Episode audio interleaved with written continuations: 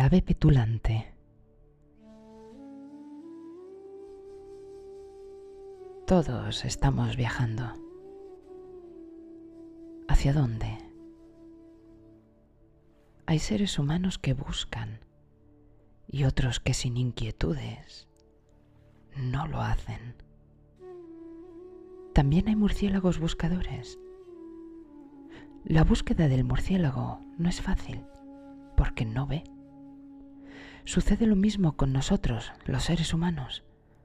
No vemos. Pero podemos llegar a ver.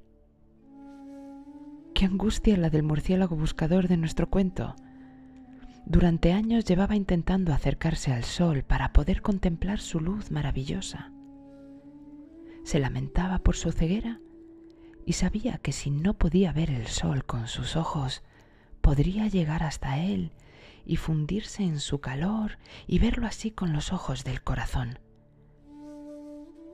Sí, los murciélagos tienen corazón y a veces más tierno que el de los humanos.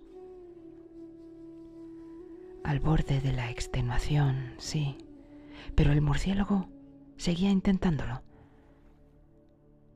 Recortándose su cuerpecillo contra el vasto horizonte, subía y subía en un intento desesperado por unirse al sol.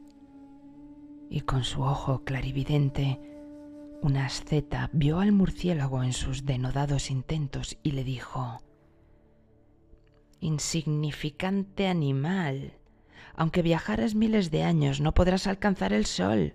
Desiste. Lo que pretendes es tan absurdo como si una hormiga quisiera llegar a la luna. No te falta la razón, respondió el murciélago, pero no desistiré jamás.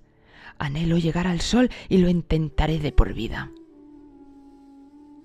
Volando sin descanso, las alas quebradas, el corazón exhausto.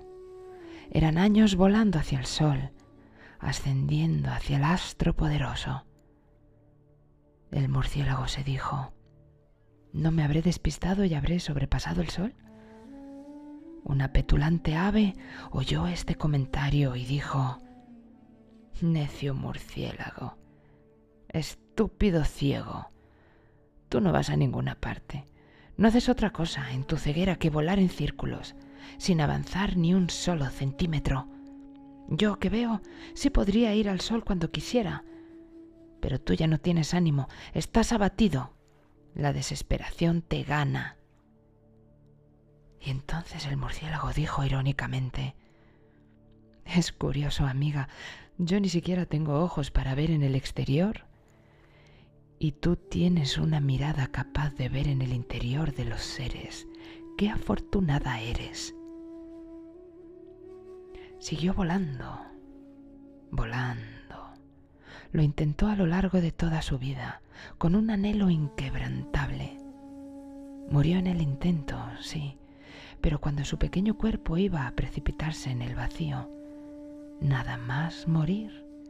Un rayo de sol lo alcanzó y lo atrajo hacia el seno del sol y se fundió con él. El ave, sin embargo, aún viendo, sigue sin ver.